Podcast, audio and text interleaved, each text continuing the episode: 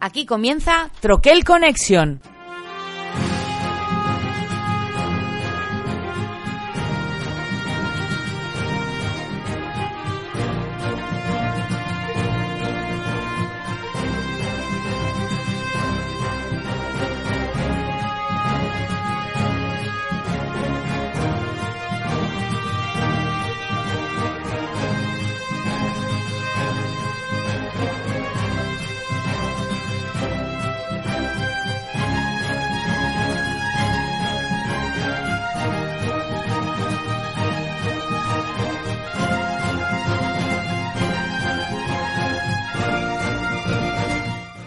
Amigos troquélicos, iniciamos esta cuarta temporada ya con todos vosotros. Ya habéis visto que estrenamos sintonía nueva, esperamos que os haya gustado. Ya, ya os tendré, ya os diremos que aquí ha habido debate interno entre varias opciones y al final esta es la que ha, salido ganadora, la que nos ha gustado más a todos para bueno, para iniciar la cuarta temporada de una manera un poco distinta. Ya ya veis que bueno, ya so- somos así, Fijaros que lo que vais a, escuchar a partir de ahora es el programa de agosto que estamos grabando a principios de septiembre por diferentes cosas y no os preocupéis que llegará, llegará el programa de septiembre. Para volver a a ser diferentes como siempre, el programa de agosto sabéis que lo grabo yo solo con, con otra gente, pues esta vez no, tenemos a casi todo el equipo, así que os doy paso ya para que empecemos. Muy buenas, Bubu Hola, ¿qué tal? Zulus noches a todos. y Led, muy buenas. Buenas, troquélicos. Al doctor lo tenemos preparando preparando diversas cosas para, para próximos programas. No ha podido no ha podido estar hoy. Pero bueno, tenemos hoy un menú muy variado, muy cargado. Pero para empezar y para iniciar bien la temporada, Bubu, venga, va. Primera vez en esta cuarta temporada, a ver cuántas veces te lo pido. Eh, formas de contacto. Pues formas de contacto, como sabéis, Troquel Connection con dos Ns en Twitter, que es donde estamos más activos. Aquí el Menda, para lo que queráis. En la web de Troquel Connection, que es troquelconnection.com, donde podréis descargar y gozar las fricadas que hace el amigo Pepe. Y por ahí hay un Gmail también, que no lo miramos mucho. Y si No, nos no, no, soltáis perdona, cualquier... perdona, el Gmail yo lo, de- lo leo todos los días. Ah, vale, pues eso, Pepe... Mandadle cosas a Pepe ahí. Exacto, el que contesta soy yo al, al mail. A Twitter Y- contesta Bubu y, a- y al mail contesto yo. Correcto. Y en y los comentarios de Evox también intentamos decir algo si nos contáis por ahí. O sea que Pues, pues nada, iniciamos esta cuarta temporada. Para empezar, eh, vamos a saltarnos el, el guion que, que veréis porque Bubu se nos ha metido en guerra. Cuéntanos un poco, que, que te has que te has metido tú solo en berenjenales. Hostia, pues he pillado una cosa de rabiosa actualidad. Solo lleva como, creo que 10 años la segunda edición. Los que nos sigáis en Twitter ya habréis visto que estoy dando la brasa últimamente con el Zulus on the Rampars. Y eso, el segundo de la serie Estado de Sitio, de la recientemente desaparecida Victory Point Games. Y es, pues eso es un jueguito solitario de defender, es una especie de Tower Defense, en el que los Zulus vienen a zurrarnos y somos unos británicos que estamos ahí en plan colono. Es un juego con... El setup son unos tres minutitos, cinco. La partida dura algo menos de media hora. Una carga importante de azar, hay que reconocerlo, porque hay mucho dado. A ellos los matas a seises con un dado de seis. No hay rerolls, que yo haya visto por ahora. Hay mucha rejugabilidad, porque el juego lleva unas 60 cartas y empiezas jugando con 32 con lo que luego puedes ir modificándolo a tu gusto. Hay varias maneras de hacerlo más difícil. Hay mucha gente que le achaca que es muy azaroso. Sí que es cierto que hay un componente de azar importante. Yo creo que tiene la dosis justa de, de comerte la cabeza para intentar, pues bajo esta, ahora subo a otra. Las cartas, que es el motor principal del juego, te permiten hacer varias cosas, sobre todo los personajes. Las cartas de pegar tiros es, pues, pegar tiro a distancia 1, 2 o 3, con 1, 2, 3, 4 dados, lo que fuere y tienes que ir generando suministros, montando barricadas. Temáticamente está muy, muy, muy logrado. O sea, la ambientación está por todos lados. Y yo ahora mismo estoy gozándole. Ya sé que esto es no es nada nuevo, pero lo estoy pasando como un enano. Es, es como, como revivir el Álamo, ¿no? Los que hayáis visto la película del Álamo, la clásica, el concepto es ese. Tú estás ahí unos cuantos ingleses atrincherados y, y vienen Zulus por, por todas partes, ¿no? El- el- esta es la historia.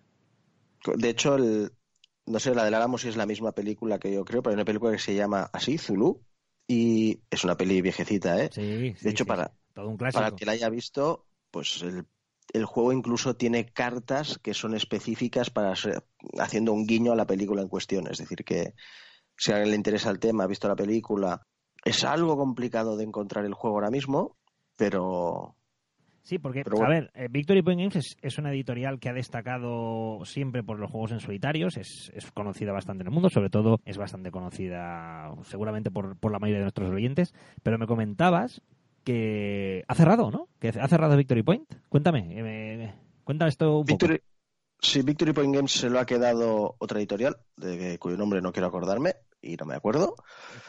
Y básicamente ahora mismo hay cosas que están un poco ahí en, en entredicho sobre cómo van a quedar. Por ejemplo, hace poco, esta, misma semana, Maldito Games ha sacado un anuncio sobre su edición del Dawn of the Sets, tercera edición, que ahora mismo no tiene fecha prevista porque ha tenido que renegociarse todo y ver con la nueva editorial en qué queda el juego, porque por lo visto ellos están retrabajándolo para meterle algún componente adicional y hacer algunas modificaciones. Entonces, eso está afectando a ese juego en concreto. Estos son los de Nemos War también y pues, infinidad de, solitarios. El Healthy Heart Hospital, que por ejemplo Led también no ha podido jugar, eh, y muchos otros. Es una, yo diría que era una editorial básicamente enfocada a solitarios. Es la serie Estado de Sitio, es muy larga y veremos, veremos en qué queda todo esto porque había también cosas, por ejemplo, el Cruel Necessity también se reeditaba este año, estaba ya anunciado, veremos también cómo queda esto. Y el punto es que al parecer aquellas licencias que el comprador de la editorial no quisiera tirar para adelante, eh, Victory Point Games o lo que quedara de ellos, el señor o señoras o quien sea que estaba detrás, puede optar a seguir tirando del carro con eso. Entonces, bueno, veremos cómo acaba todo. Pues nada, ya, ya seguiréis las andanzas de, de Bubu contra los Zulus por Twitter. Además, eh, si no me El equivoco... calentón, el calentón es, Pepe. Sí, sí, sí, pero además se ha metido y, en Twitter que, que creo que has entrado ahí a, a la gresca, entre, eh, entre comillas lo de la gresca, porque se ha, se ha unido Gambito, creo que, que es, un, que es uno de, un juego que a él le gusta mucho y que ha reseñado y estabais ahí los dos. Joder, he estado tres días que, madre mía, sí, sí. A saco. Bueno, y de hecho me, me hinchaba a comprar Victory Point Games, sin saber que estaban cerrando, ¿eh? pero este verano me hinchaba a buscar cositas de ellos, o sea que si vais siguiendo Twitter iréis viendo las andanzas, más allá de que también las comentemos aquí cuando toque. Perfecto, pues nada, va- vamos con el, con el primer juego o jueguito de, de hoy, que aunque sea un juego aparentemente pequeño, la verdad es que se ha ganado un espacio aquí, ¿no? ¿No te parece? Yo creo que sí. Yo creo que sí. De hecho, eh, hay un montón de la serie eh, de los juegos que vamos a del juego que vamos a comentar. Este creo que es el último. Bubu que está más en los temas de lanzamiento, supongo que lo tendrá más controlado. Quizá haya algo en Kickstarter ahora, pero creo que de lo que han publicado, este debe ser el último de lo que vamos a hablar, ¿no? Que Sí. esté actualmente en mercado, Bubs. Yo diría que sí. Ahora hay esta gente, de hecho la editorial original, que no sé si es Button Shy, creo, no me acuerdo exactamente de... Creo que sí. Sí, Button Shy. Ahora mismo han sacado una, un concurso, un reto, no sé cómo llamarle, para ver quién es capaz de diseñarles el siguiente juego, que es un juego con 18 cartas que tienen que ser todas iguales. Ese es el reto que han sacado ahora mismo. La gente de Lama Dice han aceptado el reto, pusieron que tenían alguna idea y demás. Y hay quien está diciendo que, bueno, que si son 18 cartas, todas iguales, pero cada lado lo parto en cuatro haciendo combinatorias, me salen no sé cuántos posibles, tal. O sea que, bueno, esto promete ser algo como mínimo curiosete. Curiosete. Bueno, pues hablamos del juego que aquí en España lo ha traído Salt and Pepper Games. Eh, hablamos de Expansiópolis. Le- ¿Tienes tú la Oh, ficha por ahí, verdad? Sprawl- Sprawlopolis. Sprawlopolis. El, que el nombre en inglés me parece genial. Bien, bien encontrado. Menos mal que no está aquí el doctor para Ah. corregirnos. Sí, bueno, él se lo pierde. Um, Expansiópolis, como bien decís, de Button Shy, uh, originalmente uh, son tres diseñadores, Steve Aramini, Danny Devine y Paul Kluka. Es un juego de uno a tres jugadores, raro. pero el best y lo que, lo que realmente mola es solitario, un juego de 15-20 minutitos y de componentes más que sencillos. De hecho, son un puñadito de cartas, que serán 18, creo. ¿No? 18, la línea de 18 es el juego básico y este juego incorpora unas cuantas más eh, con diferentes expansiones, que pueden y tal. Sí por si hay alguien que aún no, no, ha atado cabos, quizás sí que le suene el Circle de Wagons, que es el anterior título de cierto renombre que esta gente uh, publicaron, Caravanas al Oeste, lo tradujeron aquí. Y, es un juego que sigue, te diría, un poco la misma línea que el que acabo de comentar, que el Caravanas al Oeste, porque el sistema no es igual, pero es prácticamente igual. son cartas 18 en este caso, que están divididas en cuatro y cada una de las cuatro, bueno, cada uno de los espacios de las cartas representan un tipo de terreno. Esto en Circle de Wagons era exactamente igual y de hecho la manera de jugarlo en Circle de Wagons también era igual. la gracia que tiene el juego es que en un paquetito que contiene 18 cartas, pues hay una profundidad y una rejugabilidad fascinante, me atrevería a decir. Y como ya pasaba también en Circle de Wagons, funciona de la manera ah, idéntica, es decir, las 18 cartas tienen un anverso y un reverso. Eh, una de las caras son los cuatro terrenos y la otra de las caras es una puntuación de victoria. Entonces, tú juegas volteando tres de las cartas al azar y con el resto de cartas tienes que hacer una especie de puzzle para cumplir condiciones que te indican las tres cartas superiores. En ese sentido, de hecho, es idéntico al, al Circle de Bagons, ah, pero sí que es verdad que este, a diferencia quizá del otro, que a mí me parece más llevadero, este es un poquito más, ah, salvando las distancias, si se permite la expresión, un poco más sesudo. Eh, no sesudo en el sentido de complejo, sino en el sentido de que no puedes jugar tanto a la babala como sí que permitía el Circle de Bagons, donde todo era un poco más, a ver, La, principal... no, había tanta, no había tanta decisión. No, pero la principal diferencia este. es que este ya no es competitivo. Que el Caravana al Oeste sí que lo era y este es cooperativo. Es decir, este lo juegues tú solo, lo juegues con, con dos o tres más. Eh, se trata de, entre todos, realizar un puzzle común para, para solucionar de la mejor manera el, el, objetivo que te plantea el juego. Que a la vez es la gracia, ¿no? El, el propio juego, como, como has dicho, sacas tres cartas del mazo y las pones al revés y te indican la puntuación que debes obtener. Además, cada una de estas cartas te dan una puntuación que vas a realizar también, tanto en, algunas, tanto en positivo como en negativo. Aparte de las del común, es decir, todo puntúas por eh, cada uno, el, cada uno hay cuatro colores como has dicho, el mayor de cada uno de los colores suma en positivo, cada una de las carreteras que tenga en negativo. En el otro. Claro. Y luego. El Circle de Bacon será igual, sí. Las otras tres cartas te dan condiciones adicionales de puntuación y debes alcanzar el objetivo. Bajo esta sencillez, como bien has dicho, hay un rompecabezas excelente. Sí, muy bueno. La verdad es que es muy bueno. Baratísimo, o sea, no sé si vale 11 euros o algo así, hmm. pero claro, es que, es que son 18 cartas, o sea, no, no te pueden cobrar más. Pero bueno, en el mismo formato, si lo conocéis, que el Circle de Bagons, el Caravanas al Oeste, que van una especie de funda de carterita, que parece más una, una pitillera o algo así. Y con ese, con ese paquetito, pues eso. Aquí decimos, hay una expresión aquí que viene a decir algo así traducida como en el pote pequeño está la buena confitura, o algo así, ¿no? Sería la traducción.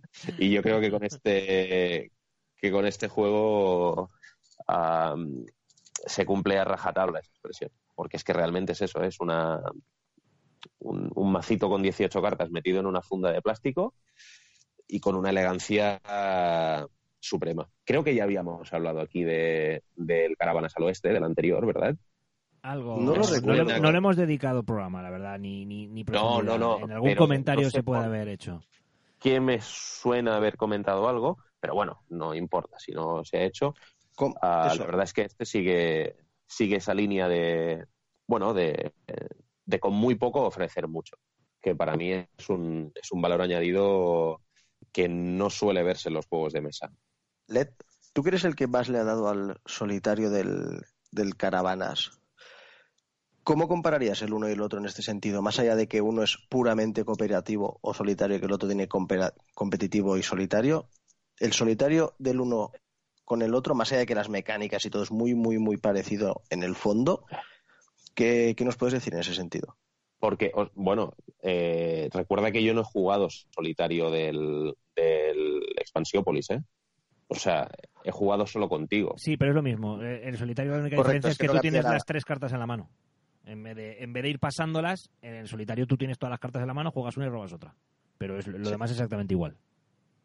Y es exactamente igual. Bueno, pues el otro solitario es algo más complejo, uh, porque para empezar hay una IA y tienes eh, que tener en cuenta y contar lo que él va a hacer, porque él básicamente lo que va haciendo es saltar cartas, o, o más bien dicho, adquirir cartas que a ti te pueden interesar más o menos, y se las queda con un sistema de contar bastante sencillo.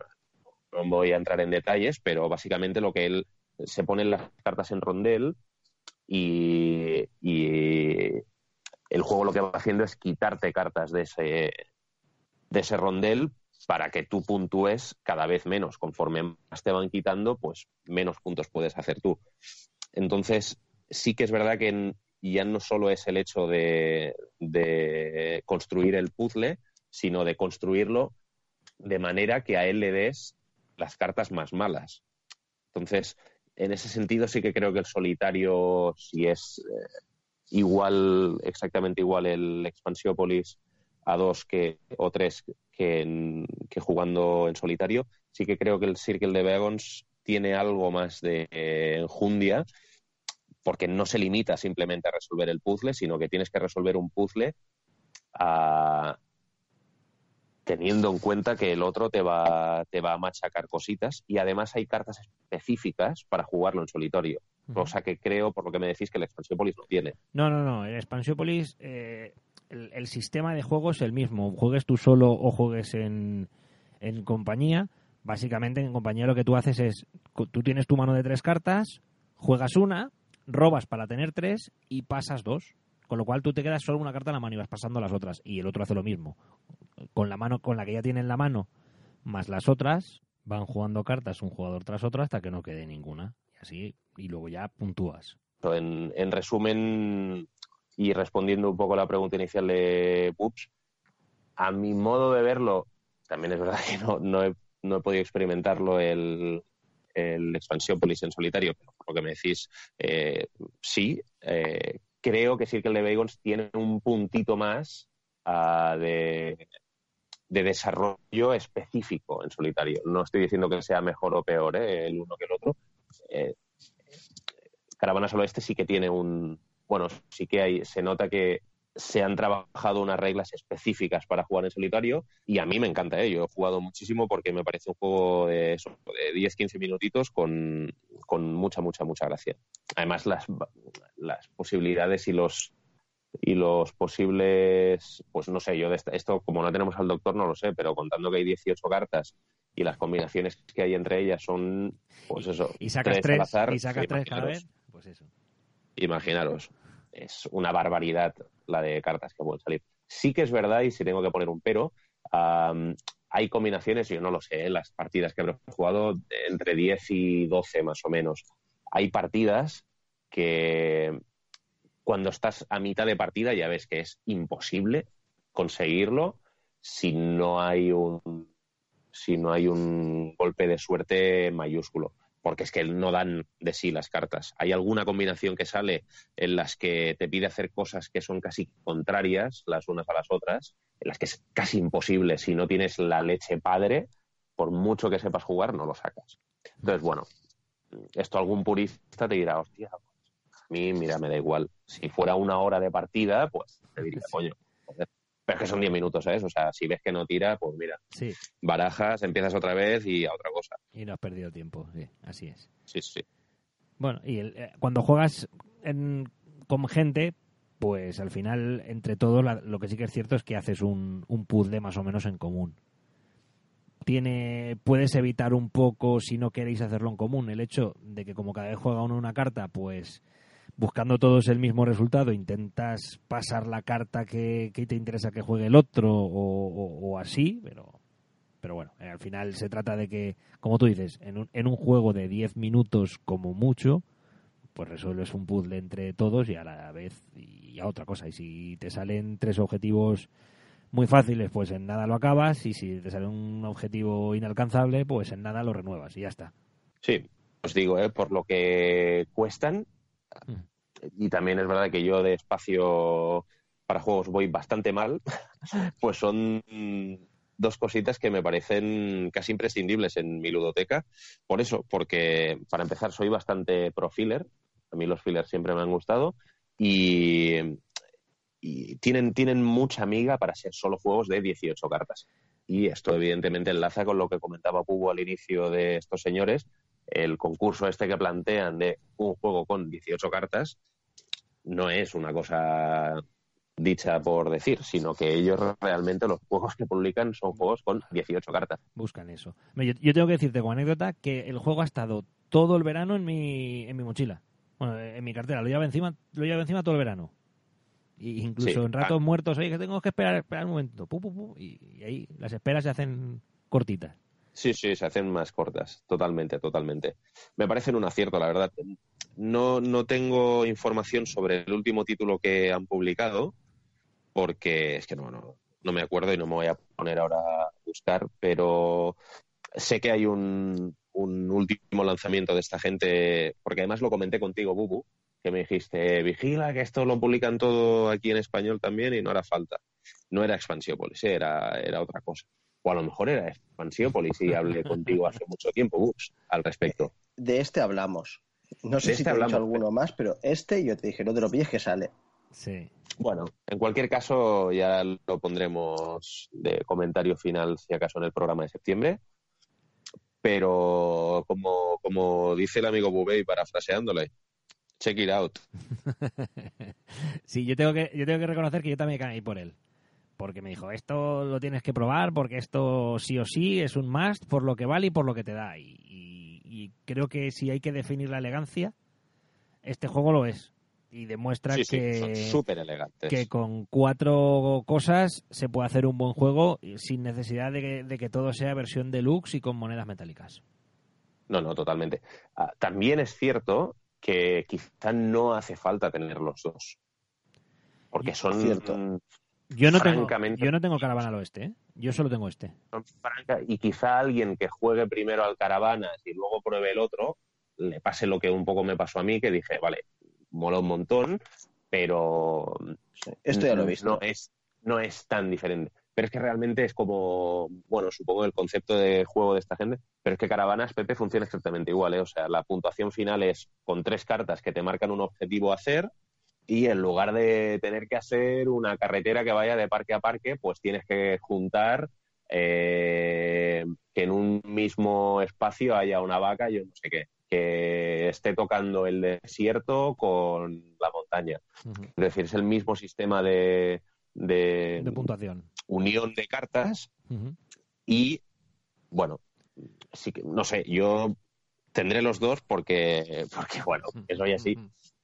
Pero entiendo que, que alguien que entre de cero mm, no necesite en absoluto de inicio tener los dos, que pruebe uno el que más gracia le haga quizá por tema. Uno es rollo de por tema, dice el tío. qué cabrón. Pero yo qué sé, pues lo que te haga más gracia, ¿sabes? Uno que tenga cositas del oeste o otro que sea más en plan urbano. De construir parques, de... Si lo vas a el solitario, los módulos que añade Expansiópolis, que yo diría que eso no lo tiene Circle Vago, o sea, Caravans al oeste, yo creo que eso le da muchísima más gracia a largo plazo. Sí, no todos, pero sí. Por lo menos te añaden un reto nuevo a la parte de los tres que ya tienes que cumplir. Hay que, bueno, hay que decir que son, son varios módulos que la diferencia es que no, son cartas que se juegan, pero a la vez no se juegan. Es decir, algunas salen de inicio u otras van incluidas en el mazo, pero cuando salen cuando se revelan, automáticamente hay que jugarlas fuera del turno y, fuera de la carta que tienes que robar. Es decir, en cuanto tú robas una carta y te aparece alguna de la expansión, no puedes elegir qué hacer, paras y colocas la carta de la expansión. En el caso de la playa, por ejemplo, que te limita la zona por donde puedes expandirte. Hay otra que hay como un lagarto gigante, pensando en Godzilla, que según lo que, que, que al final si no lo si no lo logras tapar del todo te resta las azules que haya en la horizontal o en la vertical, creo que es. Hay unas zonas de construcción, hay unos elementos que ellos llaman como de paisajes. Bueno, diferentes, diferentes opciones que no te varían el juego, la verdad, mucho. Te añaden un pequeño reto más y, que no, no le, y sobre todo no le restan elegancia. No, no, son, son muy buenos títulos, ¿eh? O sea, supongo que más o menos todo el mundo los tendrá más o menos en el radar, como digo, pero a nadie, a nadie se le van a se le van a comer los diablos si, si le da por hacer una partida, porque es que por lo que duran, lo fácil que es, lo, es un juego que va a haber mesas si lo tenéis sí o sí o sí. Otra cosa es que no encaje nada, ¿eh? puede ser que lo compréis y digáis, coño, pues esto no hay manera de jugarlo porque, mira, tiene quizá ese punto, no es abstracto, pero sí de, bueno, de tentación extraña de las cartas, que lo más complejo del juego es la suplantación de espacios, porque las cartas, eh, tanto en el uno como en el otro, se van colocando adyacentes, adyacentes unas a las otras, pero se pueden pisar. Entonces, claro, cuando no hay mucho tablero, por así decirlo, cuando hay tres, cuatro o cinco cartas, bueno, es bastante tira que te vas. Pero en el momento en que ya tienes 10 o 12 cartas, puede haber un poquito de análisis parálisis porque hay que es, es muy difícil eh, optimizar eh, dónde es mejor una carta cuando está muy avanzado lo, puedes ver más o menos claro. Da igual, hablamos, hablamos de 35 segundos. Sí, sí, sí. no más. Que lo acabas ¿eh? Pero eso, que, es un poquito, tiene un poco el rollo de lobo con piel de cordero, ¿eh? porque bajo la apariencia esa de, ah, 18 cartas, esto es aquí en plan ponerlas a lo carcasone, no, no es eso. O sea, hay que, hay que pensar un poquito, sobre todo en el Expansiópolis es, es más compleja la colocación de lo que a priori puede parecer. Perfecto, pues nada, todo aquel que no sepa todavía de qué estamos hablando, de verdad, acercaros y los que ya lo conozcáis, que seguramente seréis mucho, pues estamos seguros de que lo habréis disfrutado igual que nosotros. Además, es un juego muy bueno para el verano, todo esto. Vamos con uno de los dos juegos más gordos que, que vamos a hablar hoy. Venga, vamos a colonizar una isla. Eh, Led, venga, ¿qué tenías tú la ficha por ahí? ¿Qué tenemos? Tenemos al, señor Spirit Island, ¿verdad? En, sí. En el... Bueno, eh, poco, poco que decir de Spirit Island de lo que no se haya hablado ya en seguro sitios. Sí, pero porque empieza, por, empieza por la ficha. Espera, espera, para. Si estamos hablando de publicado en, es un juego publicado en 2017. La editorial original es Greater Than, Games. Ah, ah, y el diseñador es R. Eric Reus, ni Flowers. Ah, el juego tiene una duración de 90-120 minutos y un peso le ponen aquí de 3,93. Tiene, tiene cierta enjundia. De 1 a 4 jugadores y toda la trupe lo recomienda de 1 a 4, pero el mejor eh, para la gran mayoría de usuarios dos players. 2017, como os decía, y el juego la verdad es que... Kickstarter. ¿eh? sí, Kickstarter, el juego la ha petado bastante porque está en top 15 de BGG. Son palabras mayores con un 8,3 de puntuación, con más de 13.000 votos, o sea que más, más que contrastado. Ah, es un juego de gestión de, de mazo, es una especie de, de builder con, bueno, Boops explicará más al detalle temas de mecánica y de por qué le ha dado mucha más calle que yo, pero es un juego aparentemente aparentemente eh, difícil que luego no lo es tanto. ¿eh? O sea, yo sí que he de decirte que la primera vez que lo jugué al principio fue como voy a sacar espuma por la boca y luego no lo está. no le está. Bubs, cuéntanos, cuéntanos cosas. Sí, Eh, porque parte de la culpa de- de esto tiene que ver con que tú entraste en el Kickstarter y a ti en cuanto te llegó, la verdad es que recuerdo la conversación que tuvimos, que estaba yo por trabajo, estuvimos hablando como media hora del juego, a ti te entusiasmó en el momento que te llegó.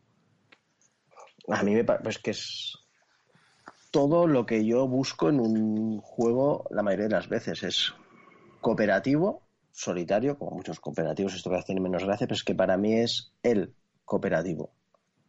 Porque es un juego en el que no puede haber mm, jugador alfa. Es imposible que alguien pilote el juego, como pasa con muchísimos cooperativos de los que son de la línea de un Fire Rescue, de un Pandemic, en los que el puzzle está a la vista de todo el mundo y es ver cómo lo optimizamos. Por ejemplo, todavía jugamos al Pandemic La calle de Roma y es que incluso el juego te dice las cartas de todo el mundo boca arriba. Es que no me jodas. Al final eso es a ver quién es más rápido a optimizar las acciones porque es todo a la vista. En este, cada espíritu que llevas es tan distinto al resto y cada cual tiene tanto follón para autogestionarse Sí, que que aquí la cooperación es una cooperación para mí mucho más genuina, porque es del rollo de mm, ¿alguien me puede ayudar y meterme a dos dajanes aquí? ¿O alguien puede hacer, podéis hacer que no quede peña en tal sitio? sí. Y tú lo que pides es qué es lo que a ti te iría bien para maximizar tu turno, pero O- no maximizas el de los otros. o, o yo puedo ocuparme de esto y ya el resto es vuestro. Yo puedo esto esto lo controlo yo o, o alguien que se ocupe de otra cosa. Sí, es totalmente asimétrico, porque cada personaje va a un rollo. El tema está súper bien metido en los espíritus que yo he jugado. Sí, el, el de las mareas. Un, pequeño, sí, un pequeño inciso, chicos. Suponemos que la gente lo conoce, pero en el caso de que no, antes de en profundidad más de qué va, o sea, cómo se juega, saber un poco, expliquémosles un poco a la audiencia de qué va el juego, por si hay alguien que no lo conoce. Vale. O cooperativo, como bien dice el amigo Vale. Boops. En el, mira, eh, en el juego encarnamos a diferentes deidades naturales. Ahí vamos, ahí vamos. Sí, a diferentes, Spirit Island. Spirit Island, a diferentes deidades naturales que protegen a los indígenas de, de una isla, como os habréis supuesto, frente a la llegada de invasores. ¿vale? La- la- de hecho, la figura Conqui- es el, típico conquistador español de 1500. Aunque El creo del que el Santa juego- María, el del Santa. María, sí. Lo que pasa es que me parece que en el juego te lo, te lo sitúa alrededor de 1700, más o menos. El juego lo, lo- lo sitúa alrededor de 1700 históricamente, pero bueno, más allá de eso, encarnamos a esos dioses que pretenden proteger a la población indígena frente a, la llegada de la colonización entendida como contaminación. Ese es el tema.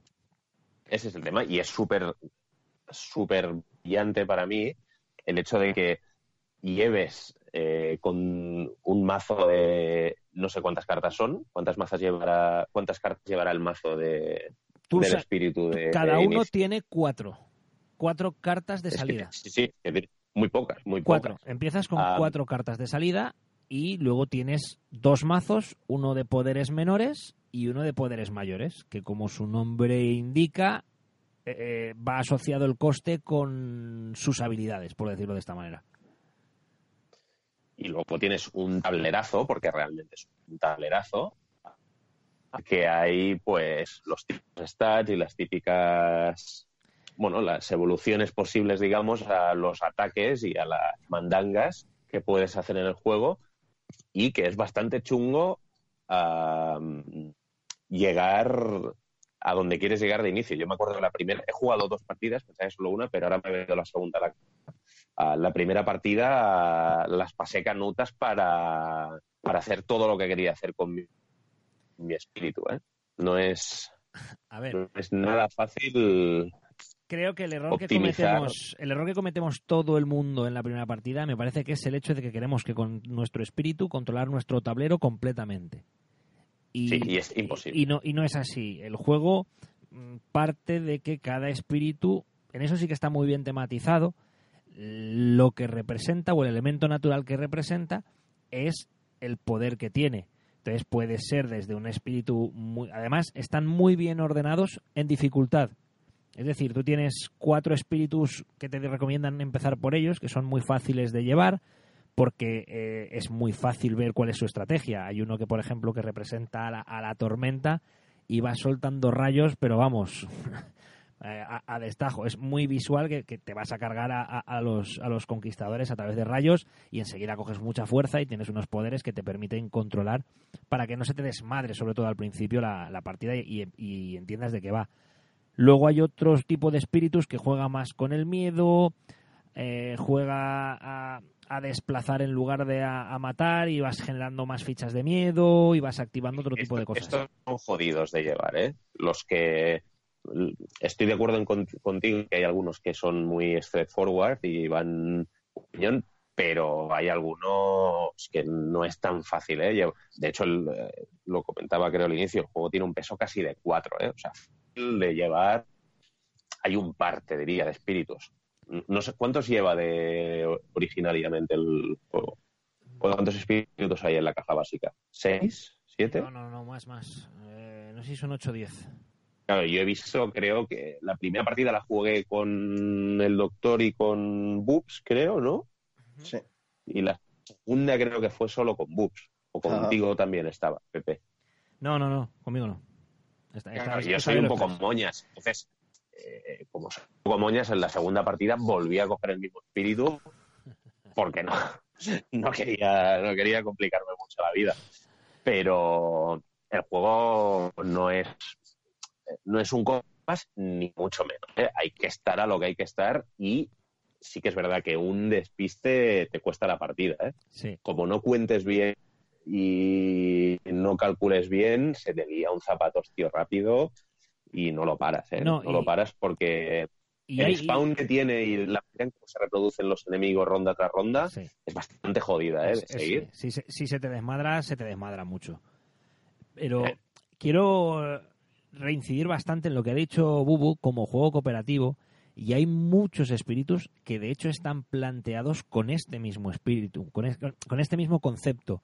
Eh, hay, hay algunos espíritus que jamás podrías jugarlos en solitario o, bueno, o, te plantean un reto que no sé si siquiera sería capaz de, resolverlo. Hay uno, por ejemplo, que representa a los océanos, a las mareas y los océanos. Que me encanta. Que es, muy bestia, es muy chulo. Pero ah, ese lo llevé, creo. ah, pues no repetí. Es el que tira tsunamis, ¿no? Claro, pero, pero solamente afectas a territorios de costa. Los del interior ni los tocas. Entonces, si lo jugaras solo, eh, si cada tablero tiene son 10 o 12 territorios, tú solo llegas a 3. O sea, estás muerto prácticamente. Y hay un par de espíritus también. Hay un, hay un, espíritu que representa un poco lo que es la tierra o las piedras. Entonces, es un espíritu muy defensivo que a lo mejor por sí solo tendría problemas, pero va ayudando a, evitar, pues eso, que otros espíritus que sí que tienen un poder de ataque o tienen un poder de generar miedo, que no olvidemos que este juego de lo que se trata es de acojonar de tal manera a los conquistadores que se vayan corriendo. es, es, es la historia, es incrementando el nivel de miedo. y conforme incrementas el nivel de miedo, pues tienes, tienen que haber menos restricciones de, conquistadores. Al principio, para ganar, tendrías que matar a todos los conquistadores. Hay de tres tipos. En el siguiente nivel de miedo tienen que haber solo de dos tipos y en el, y en el tercer de miedo solamente hay de un tipo, que es relativamente más fácil acabar en ese momento. Y si no, pues en el último directamente ganas por porque los acojonas y se van todos corriendo. Y hay espíritus que matan muy poco, pero tienen una capacidad muy alta de generar miedo. Claro, si no, si no tienes a alguien que te controle que lo que tú no matas te lo pueda compensar, o sobre todo que no te vayan contaminando, porque cada vez que te invaden te van añadiendo como contaminación, es muy fácil que se te desmadre la partida en un momento. Y aparte eso, lo que dice, lo que dice Hugo, en tu turno ya tienes bastante con cuadrar tus cartas, con tus símbolos, con el, la evolución del tablero que vas a hacer, como para encima decirle al otro lo que tiene que hacer. Y si no, te coordinas, claro, pero lo bueno es que como no te coordines, tú, cada uno haciendo la guerra por su cuenta, está vendido también. Sí, sí. Súper redondo. Sí le pondría un pero, que no lo es, que es un juego yo no recomendaría jugarlo a cuatro, yo diría que nunca, y a tres una primera partida tampoco la haría. Yo creo que es un muy buen juego, pero para jugarlo a dos, que de hecho es el número que también le da el best en la BGG. En solitario, mi recomendación también es que cojáis dos espíritus, por lo que decía ahora Pepe de de combarlos y de generar sinergias, que aparte es de lo más chulo. Y a mí me encantaría destacar la rejugabilidad que lleva la caja. O sea, es un juego que no sé si es porque salió en Kickstarter o no, pero la cantidad de espíritus distintos entre sí, la cantidad de retos que te supone el juego, los módulos que le puedes ir metiendo, que si las naciones, que si el mapa temático, los niveles, o sea, es, no sé, no me he puesto a contar, alguien habrá hecho las cuentas, pero la cantidad de partidas distintas en cuanto a su composición que se pueden hacer con la caja básica es escandaloso. Pero escandaloso. Sí, porque a ver, yo, yo he jugado ya con, todos los espíritus que vienen en la caja básica. Hay que decir que ha salido ahora en español a finales de, agosto. Eh, no es como dice Bubu. Lo ha publicado, lo ha publicado Arrakis. Nuestros amigotes de Arrakis Games. Lo ha publicado Arrakis y han traído solo la edición retail, que como dice hay dos espíritus que no vienen y hay una serie de, eh, de cosas que no vienen. El juego es más reducido. Por ejemplo, cartas de, salud de islas solo vienen dos, que las otras vienen más, pero bueno, más allá de eso, simplemente todos los que tengáis la edición española de Arrakis, tienes la partida sin añadirle nada más que los espíritus, que ya tienes para jugar con todos los espíritus y ahí tienes unas cuantas partidas. Veréis que al principio parece que es una montaña casi inalcanzable y poco a poco pues le vas cogiendo. Para mí, eh, la sensación de juego, de cómo funciona el juego, de primero haces tú tus acciones, luego cómo evolucionan los conquistadores de manera automática y se activan las magias. Tiene un sistema, eh, permitidme la, comparación, salvando un poco la distancia, pero permitidme esta comparación, es como un pandemic. Para mí es, es un pandemic mm, muy bien hecho, por lo que dices, porque al final eh, lleva el juego por sí solo va, va, evolucionando, los conquistadores se expanden, pero no, no deja ese making que te hace que te hace el Pandemic. No, al final el Pandemic es, es resolver un puzzle, aquí no, aquí tienes que resolverlo, pero cada uno tiene que jugar su parte como, como pueda. Hay varios juegos dentro del juego, porque el tema de las cartas, que luego coger los poderes que te comban, los, los símbolos que tiene cada carta para aumentar los poderes que tienes, porque los poderes hay, hay diferentes símbolos en una carta que cuando vas reuniendo vas amplificando el poder que generas. Y una vez eres capaz ya de dominar todo esto, el juego te plantea la posibilidad de aumentar aún más la dificultad de dos maneras. Bien sea a través de unos escenarios, hay unos escenarios preconfigurados donde te dan condiciones de victoria y donde te alteran algunas de las reglas básicas del juego y te plantea un reto más difícil, o el juego trae tres adversarios de serie que son tres naciones, como ha dicho Hugo, para que los conquistadores no sean genéricos, sino que pertenecen a, a un país concreto y cada, cada uno de estos eh, adversarios tiene seis niveles de dificultad. Es decir, tú puedes jugarlo al nivel 1, al nivel 3, al nivel 6. Te cambia el número de cartas de miedo que necesitas para avanzar en cada una de las fases. Y además son acumulativas. Es decir, si juegas en el nivel 6, también sucede lo. Todas las habilidades que le van dando en el nivel 1, 2, 3, 4 y 5 se suman. Con lo cual, ya puedes ahí tener un buen reto para, para tener que dominar esto, ¿eh? Eso es que. La, rejugabilidad es, es descomunal. Es descomunal. Y, el, y, para mí es un juego difícil, ¿eh? O sea, yo comentaría y destacaría también lo que decías tú, Pepe, pero le pondría más énfasis al tema que yo creo que es de las migas que tiene el juego. vas con la soga al cuello desde el minuto 10 de partida. Ya estás soplando en plan de, esto es imposible. Yo recuerdo la sensación de la primera partida de decir, esto no lo vamos a poder hacer, o sea, estamos jugando mal. Y luego se puede, ¿eh? que es lo brillante, es lo que me parece alucinante del juego en ese sentido, que el, el nivel de dificultad es altísimo desde el inicio, porque, por ejemplo, en un pandemic, hasta que no llevas cuatro o cinco explosiones de aquellas, que no me sé, no me sabe el nombre, no llevas los contagios esos masivos que hay. Es que me sale, me sale, en inglés los outbreaks. Sí, es que no sé en castellano. Creo, que, le llaman, creo que le llaman brechas. Bueno, sí, hasta que no ha habido tres o cuatro explosiones de estas del mundo mundial, mm, el juego va como, como en bajada, ¿sabes? Como, ah, esto es fácil. Y luego de repente sí que es verdad que el pandemic cuando peta, es como, coño, pues esto estaba controlado y de repente estamos pidiendo la hora. Pero en este, desde el minuto, eh, la segunda ronda, ya lo estás pasando mal. De decir, bueno, ¿esto qué es? O sea, si esto va a ir a más, no nos lo vamos a pasar ni de broma. Pero no, no, luego se puede. Sí que es verdad que está súper bien compensado y, el desarrollo y la evolución de la partida se nota que hay un trabajo aquí de, play, de playtesting considerable. No sé, tú Pepe dices que sí que has jugado, claro, yo he visto de los 10 espíritus, habré visto 4 o 5 en acción. No sé si hay algo que esté un poco más broken o menos broken en, la combinación de algún espíritu y otro. No sé, eh, entiendo que sí. Me falta, a mí personalmente, a mí me falta por llevar dos, pero sí que han estado en la mesa donde yo he jugado, ¿vale? Sí que te puedo decir que, por ejemplo, hay dos básicos para jugar. Cuando juegas tú solo, hay dos básicos que son relativamente sencillos. Eh, yo creo que si alguien tiene que jugar su primera partida, yo recomiendo empezar por lo menos por el. Eh, ¿Cómo se llama? El, de la tormenta. Es el. Eh, representa los rayos, ¿vale? Sí, sí. No recuerdo el nombre exacto del, del, espíritu. Porque tú tienes dos tipos de magia que realizas, magia rápida y magia lenta. La magia, la rápida actúa antes del, antes que los conquistadores y la lenta después. Pues el rayo tiene mucha magia rápida y muy bestia y muy destructiva. Con lo cual eh, te permite que no se te desmadre el asunto. Eh, puedes, vamos, eh, si no me equivoco hay un hechizo que puede comerse un poblado y un castillo. Vas, vas a lo bestia. Y para entender la dinámica del juego, pues te viene muy bien.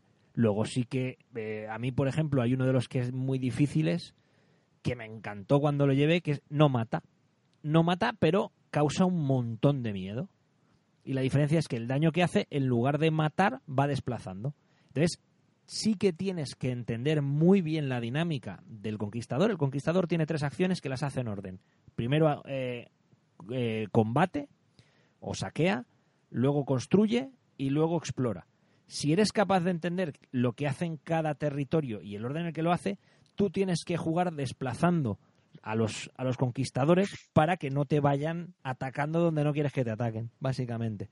Y está muy chulo ese que no y que no crezcan más de la cuenta eh, según qué sitios, porque pasa eso, ¿eh? en cuanto te despistas y no cuentas bien y hay un spawn que no quieres que haya o no habías contado que hubiera, luego recuperarlo es una movida. ¿eh? Sí, sí. en el momento que te salen un par de de fichas que no contabas con ellas, te ves con el agua al cuello rápido. ¿eh? Sobre todo piensa que en las cartas que vienen al final del mazo de conquistadores actúan en dos territorios cada vez. Y ahí o lo, llevas muy bien controladito o ya vas cuesta abajo, pero vamos, sin freno. Sí, sí, no, no, vas directo a la, a la derrota. Yo tengo que decir que me lo, me lo recomendó hace mucho tiempo eh, sabíamos que iba a venir en castellano y por eso nos esperamos. Y tuve la suerte de que me llegó al final de mis vacaciones y vamos, no voy a decir que lo he quemado porque como todavía me falta mucho por jugar, porque me falta por meter todavía muchos adversarios y me falta por meter escenarios, pero al básico ya le he dado unas cuantas y cada partida ha sido absolutamente distinta. Y lo he jugado a uno, a dos y a tres personas y tengo que decir que a pesar de que la gente suele querer o recomienda jugar a uno o dos, si los tres más o menos saben lo que se están haciendo, el juego fluye de puta madre porque como tiene turnos simultáneos, es decir, el turno de cada espíritu no es hago yo una cosa, haces tú otra y haces yo y hace el otro otra, sino que todos resolvemos el turno a la vez, eso lo agiliza mucho. Y me parece brillante el motor con el que el juego va, o sea, cómo los conquistadores se mueven por el mapa, como pones tres tipos, o sea, el, el juego va dominando el mapa con tres, con soldado de a pie, poblado y ciudad. Y cómo el o sea, cómo se va expandiendo esta peña por el territorio, la mecánica con la que lo hace me parece a veces es un poco lioso las primeras partidas, ¿sabes? De, vale, es muy bueno entonces como ya he hecho esto, aquí hay que meter una ciudad o aquí un poblado o tal. Pero temáticamente tiene muchísima gracia cómo se expanden por el mapa. Es que, me parece un juego increíble, o sea... Sí. A, mí me ha enganchado, ¿eh? A mí me ha enganchado. Y tiene esa sencillez, que no simplicidad, que, que dice... Además, lo que tú dices, al principio parece que es complejo cómo van a crecer los, los conquistadores, pero luego lo ves tan natural que además te parece eso, que realmente están expandiéndose por tu isla. Sí, sí.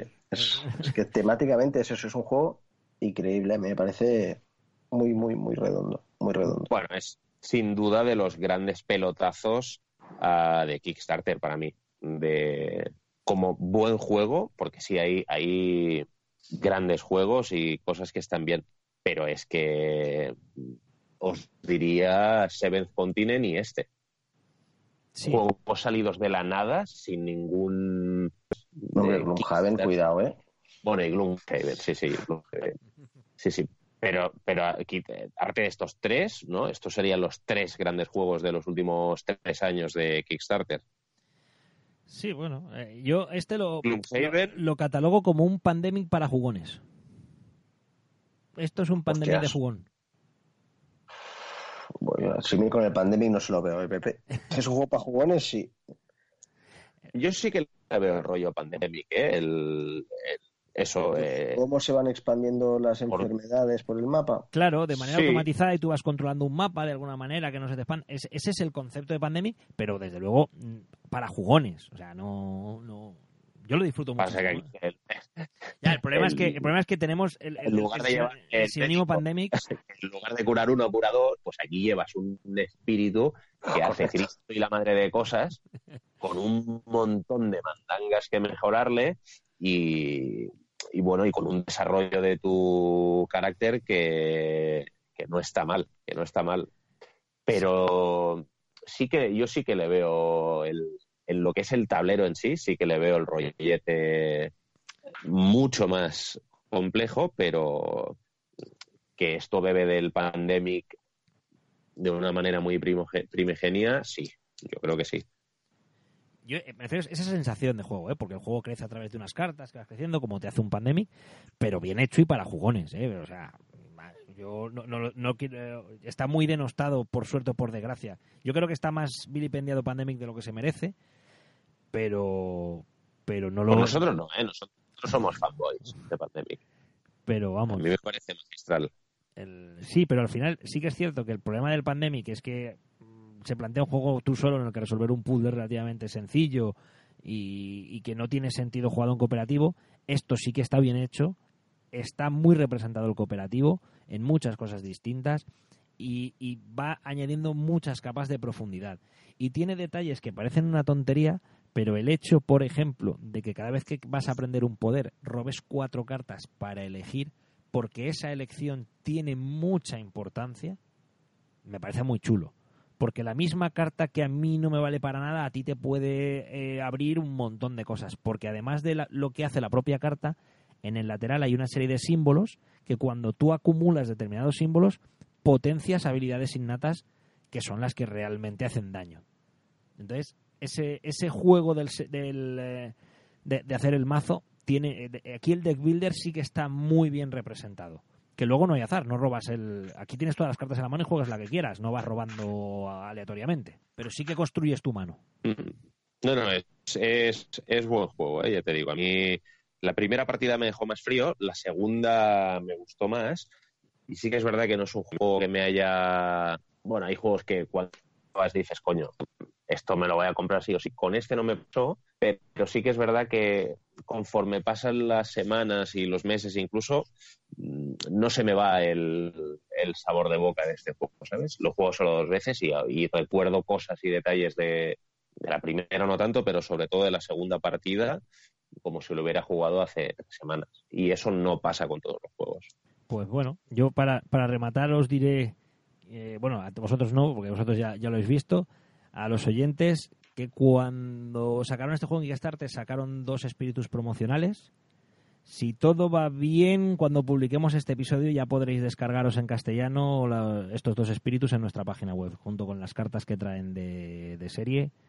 Yo creo que ya me habrá dado tiempo, estarán, estarán colgadas ya. Y si no están colgadas, seguid ahí atentos porque nada podréis descargaros si queréis los dos, los dos espíritus que venían de manera promocional en Kickstarter y que no vienen en la edición retail. Y España, ¿no? ¿España la meterás o no también para que se la bajen? Y España la meteré también. También meteré España.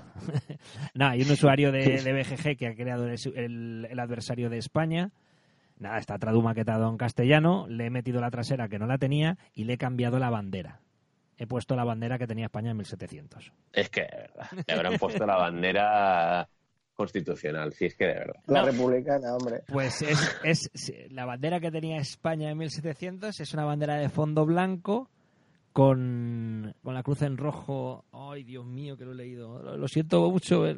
Si estuviera aquí el doctor, este es de los típicos apuntes que él... Sí, sí, sí. Que da- eh, tiene, tiene un, no- tiene un nombre técnico. Lo he- lo he- lo he cuando lo, lo miré, leí toda la descripción. La, perdona, la cruz, la cruz de Borgoña. La Cruz de Borgoña. Correcto. Bueno, ahora que lo has dicho. ya ha salido. Pues eso, vais a poder encontrar todo este material en, nuestra web.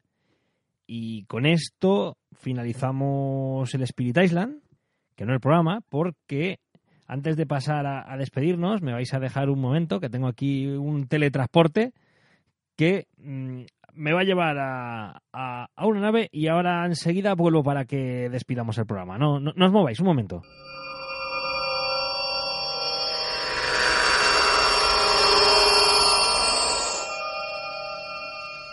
Pues como os he comentado ya antes, teníamos nueva tripulación para el viaje que vamos a empezar. Eh, ya sabéis que además de viajar en el tiempo, por una vez también viajamos en el espacio.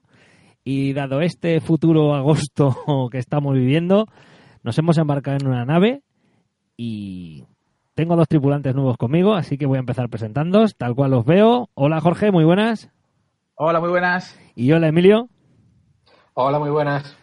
Como veis, me he dejado a, a la tripulación habitual de Troquel Connection porque vamos a hablar de un juego que hemos disfrutado este verano, la verdad. Eh, hemos traído, he traído al dueño del juego para empezar, que es importante traerlo, que es el que mejor lo conoce, y, y al mejor ninja que hay en una nave espacial, después de la partida que hicimos, capaz de evitar reinas y todo lo que se meta por medio. Desde luego. Bueno, para empezar, ¿qué os parece la, la producción que han hecho la gente de, con el Nemesis? ¿Qué nos parece la producción? Pues a mí realmente me parece eh, seguramente el mejor juego del año. De lo que he probado este año, lo mejorcito, ah, junto con un par más, pero en líneas generales del, del juego en sí, de lo mejorcito que se puede jugar este año. Esto es, es frase muy manida, ¿eh? Cuidado con los juegos del año.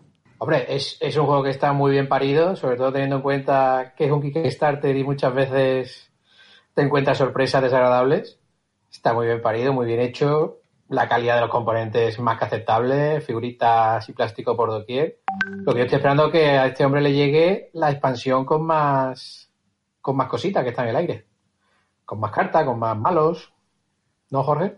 Sí, tiene que llegar, tiene que llegar más cosillas, pero, pero al final yo creo que los extras de Kickstarter muchas veces son eh, para cuando llevas muchas partidas querer variar un poco, pero yo creo que con el juego base tal y como está tienes para muchas, muchas, muchas partidas.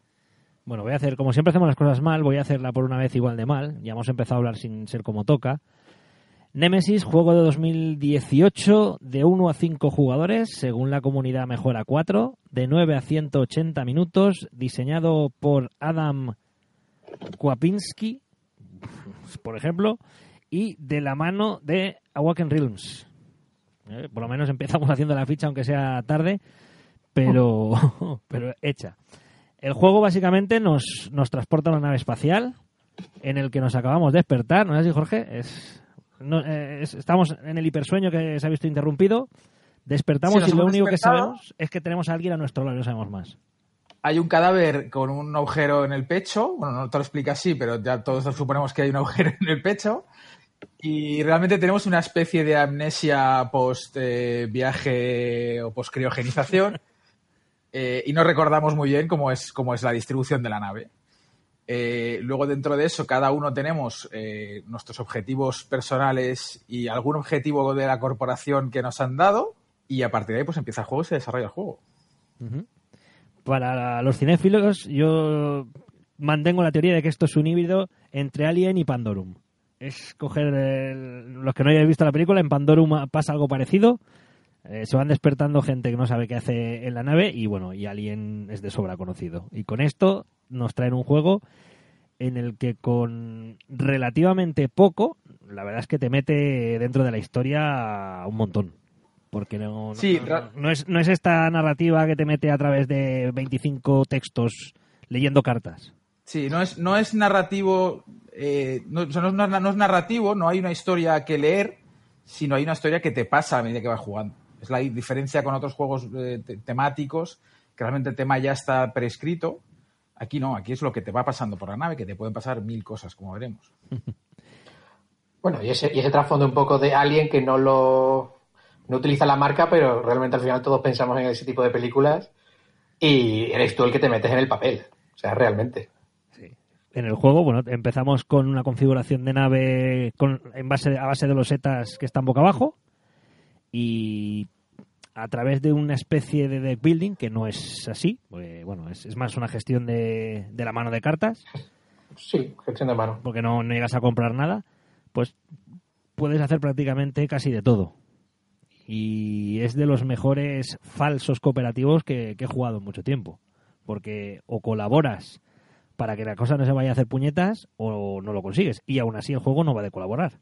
No, no va de, no va de ningún, en para ningún momento.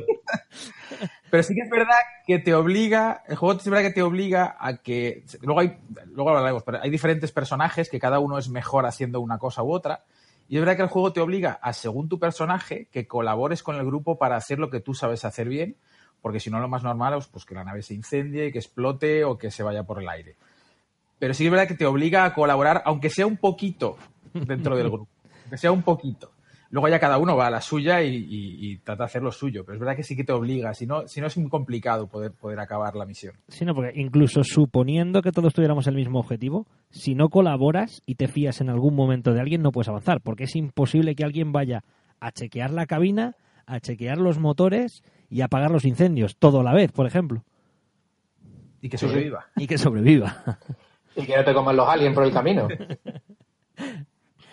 Bueno, pues básicamente eso, la nave no sabemos dónde va, eh, tenemos tres motores que no sabemos en qué estado están, no sabemos si están funcionando o no, tenemos una cabina en la que hay cuatro posibles destinos para la nave y tampoco sabemos cuál es, y tenemos que movernos a lo largo de, la nave, que no es nada fácil, porque... No, porque cuanto más te mueves, más ruido haces, más posibilidades de que aparezca un alien y de que se líe parda, pardísima. Pues además, puedes tenerlo todo controlado un par de turnos, pero ya llega un momento en el que hay un descontrol máximo. Un y, un par y el de juego turnos- tiene mecanismos, además, el juego tiene mecanismos para estar continuamente poniendo las cosas difíciles. Un par de Porque turnos me parece juegos, demasiado. Hay ¿eh? eventos. ¿Eh? Que un par de turnos controlar el juego me parece excesivo. Bueno, un turno y medio. O un turno, el primero. Sí, el, pri- el primero también lo tienes controlado si cada uno se va en una dirección. Así es. Y bueno, pues nada, a partir de ahí, como si fuera la nave vuestra. A ver, que comentad lo que queráis del juego, porque vamos, yo la Pues partida mira. recuerdo, me lo- nos lo pasamos en grande, eso sí que lo tengo clarísimo. Y, Sí, y la primera partida partida, la nave hace puñetas. Como Fue una partida divertida. A mí me ha pasado ya de todo. Yo he jugado varias veces ya, me ha pasado de todo. O sea, pero además, cada partida que he jugado es una historia totalmente diferente, con personajes totalmente diferentes, con, con cosas que, me- que nos han pasado totalmente diferentes, algunas muy épicas. Pero lo que un poco la gracia que venía es lo que comentábamos, que al final no es una narrativa, sino que son cosas que te van pasando.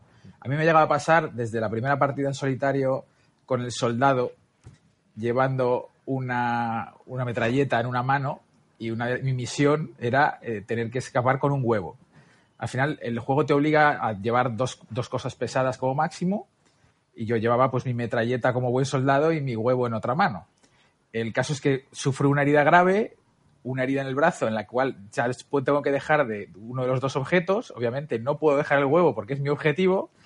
Y el resto de la partida es un soldado sin arma corriendo por su vida por la nave intentando, esca- intentando escapar con un huevo. Entonces, desde ese punto que te puede pasar a, lo, que, lo que se te puede imaginar. O sea, tiene, tiene mil situaciones divertidas, cómicas y, y cosas así que te pueden pasar que son muy divertidas. A ver, para, para los Eurogamers vamos a poner una alerta, un aviso enorme. Que, se- apaguen ya. que, eh, que se olviden. o sea, cualquiera, y, y yo soy uno de los Eurogamers que, que está fascinado con este juego, pero olvidaros por completo de controlar nada. Cuando te mueves, tiras a ver si hace ruido. El alien que te sale, eh, metes la mano en una bolsa, con lo cual es- te puede salir desde una larva que puedes pisar con la rueda de la silla de ruedas que lleva alguno hasta, Hasta la reina hasta en el la primer reina. turno. Eh, tienes que las habitaciones están todas boca abajo hay unas que son eh, siempre sale algunas que siempre están en juego lo que no sabes es dónde están y otras que salen de manera diferente hasta incluso la manera de disparar a los aliens. Ya no porque tienes que disparar y acertar que eso es otra sino porque y esto sí que me parece chulísimo la vida de los aliens también es aleatoria en cada disparo. Sí. Es- esto me parece Nunca un acierto nunca tremendo. sabes la vida que tiene, depende de una carta que saques. Y si el alien escapa, esas heridas se pierden. Con lo cual, cada tirada es otra vez empezar de cero. Sí, es una mecánica muy, muy chula. A la hora de, de- tú disparas algo, pero no sabes realmente la vida que tiene. ¿no? No- y, y es verdad que cuando disparas, pues tú vas disparando y vas sacando cartas. Y cuando consigues igualar o superar la vida, pues entonces es cuando lo matas. Pero es verdad que tiene, tiene mucho sentido temático el que tú vas disparando a un alien, pero no sabes Sí. cuánto tienes que dispararle. Ni dónde ni nada. O sea, Sí. Y, bueno, y el propio juego te mete además, eh, ya, no, ya no solo el contador de, de turnos, que parece que sea una cuenta atrás, sino porque se puede activar incluso la autodestrucción de la nave. Y hay mil cosas que, que la verdad es que te meten en una, en una vorágine que parece que físicamente estés hasta corriendo escapando de los aliens. Acabas cansadísimo, como si hubieras estado cruzando puertas. El hecho de poder cerrarle la puerta a alguien detrás, también, o que se cierre sola. Oh, hombre, sí, porque como todos los, los cooperativos, los falsos cooperativos, llega un momento en el que cada uno ya sí que sí, las cartas sobre la mesa, ya sabemos de qué palo vamos cada uno y, y es sálvese quien pueda. Y esos últimos turnos es puñalada trapera tras puñalada trapera, quédate con el alien, yo voy para acá, te robo la cápsula de escape y to- todo en ese, con esa mentalidad, que, que lo hace todavía más divertido, desde mi punto de vista. Sí, no, es, es como, como un detonante para que si todo el mundo es más o menos comedido a lo largo de la partida, en el momento en el que se abren las, cápsula- las cápsulas de escape, es como que eh, el mal de cada uno sale pero y es más peligroso que, que los aliens. Ahí todos a correr. Todavía, todavía no he visto a nadie esperar en una cápsula a que entre otro para salir con ella, ¿eh? El primero que coge la cápsula se va con ella y ahí se queda el que, el que se quede. Pero nunca he visto todavía en plan de, venga, que aquí te espero, date prisa que te espero dentro de la cápsula para irme. No, no, no, la verdad es que... eh, y, y eso que no puedes disparar. Que lo gracioso es que hay, hay objetivos en los que tienes que matar a un personaje concreto, pero el juego no permite directamente atacar a otro, a otro personaje, a otro jugador. Pero, pero aún así hay mil maneras de, de, de cerrar una puerta y mandarlo al vacío, etcétera. A chuchar. Achucharle la, los aliens, vamos. sí. A ver... eh, el juego tiene, tiene cosas muy originales. Eh, a mí hay unas cosas que más me gusta es el tema de la gestión de la bolsa. Eh, realmente, la- tú cuando eh, haces el setup del juego, creas una bolsa que contiene pues, una reina, eh, algunas, alguna larva, algún- una serie de adultos, y luego a medida que vas jugando vas sacando, digamos, eh, tokens de esa, de esa bolsa, y según lo que te va surgiendo, pues van saliendo cosas. Lo, lo chulo es que evoluciona, y cuando tú consigues, sacas una reina, pues pone un huevo. Cuando tú sacas una larva, pues esa larva crece y se hace adulto. Cuando sacas un reptador, pues ese reptador se convierte en un, en un reproductor. Y ves que un poco la, la población de la nave va creciendo y va, va cada vez habiendo más, más chicha, digamos, más, más peligro. Y es una de las cosas que también me gusta mucho del juego, cómo han, cómo han conseguido hacer eso en el tema de la gestión de la bolsa y cómo la bolsa va evolucionando y la población, digamos, de la nave va evolucionando. Sí, porque representa muy bien eso de las películas que van encontrando las, las pieles que mudan, los bichos que cada vez es más grande, ese concepto de crisálida casi que van, que van evolucionando los aliens, en esto está muy bien representado. Sí, sí, sí. Luego, también es cierto, y eso también es que me parece un acierto, casi todas las decisiones que, que hayan ido tomando en, en la creación del juego, en el diseño, que debe estar muy bien testeado, me parece un acierto incluso el combate con los aliens, que tampoco es determinante. Lo lógico es que tú no puedas liarte a tiros con un alien grande y llevártelo por delante. Pero sí que el juego te permite salir corriendo de una manera más o menos indemne, entre comillas. Sí, Más o menos. puedes escapar. Sí, más o menos sí. Pero sí, pero y como no tengas armas, estás vendido aunque sea un, una larva. O sea, los aliens te pegan por todos lados en este juego. No es un mata-mata, digamos. No, no, aquí lo mejor es cuando tengo, es, es- es intentar a ver cómo lo hago para poder salirme de aquí, de donde, donde está el alien. O sea, aquí de ir de valiente, de ah, me sale un alien, pues me lo cargo. No, no, no. Pocos, pocos valientes que han, han sobrevivido al- a, eso, a eso, ¿eh? O sea que. Sí, de hecho, por la experiencia de mis pocas partidas, el soldado es el que le da al soldado es como que está muerto porque no lo he visto disparar a nada. He visto personajes con menos armas llegar a hacer más daño que el, que el supuesto soldado. El juego, trae, Experto. el juego trae cinco personajes, trae el soldado, que se supone que es el experto en armas, pero que según lo que hemos estado viendo en algunas partidas, pues resulta a veces un poco inútil. Trae el mecánico, que a mí, a mí es uno de los que más me gusta, es uno de los, los preferidos, porque te ayuda mucho a la hora de arreglar eh, habitaciones estropeadas, los motores, etcétera, etcétera. Luego trae un científico que te ayuda mucho a la hora de explorar, al perdón, de explorar, de, de investigar. Investigar. De investigar. Otra cosa no hemos explicado, ahora lo explicaremos, que tienes, puedes investigar incluso a los aliens. Luego trae una exploradora que te viene muy bien para moverte por la nave. te permite moverte muy, muy ágil. La verdad que es bastante fácil moverte por la nave. Trae también el capitán de la nave, que te ayuda a la hora de mover a otros jugadores o ayudar a otros jugadores. Y trae, por último, si no me equivoco, a la piloto. La piloto, sí. Que te ayuda también a la hora de pues, correr las coordenadas, mover las coordenadas eh, e incluso el tema de abrir las cápsulas de, escape. Y, es verdad que cada personaje es muy diferente y está bastante, sí, bastante, digamos que son bastante asimétricos, ¿vale? Según el personaje que cojas, tienen cartas comunes, como las de búsqueda, etcétera, mm. pero bastante asimétrico, bastante chulo eso. Sí, a ver, a, nivel de explicación de mecánica, la mecánica del juego es, muy sencilla. Cada persona, cada jugador hace su turno entero y luego pues hay como una especie de check-in de, bueno, vamos jugando todos, cuando todos hemos acabado, juega el alien, por decirlo así, que en, modo, en modo robot.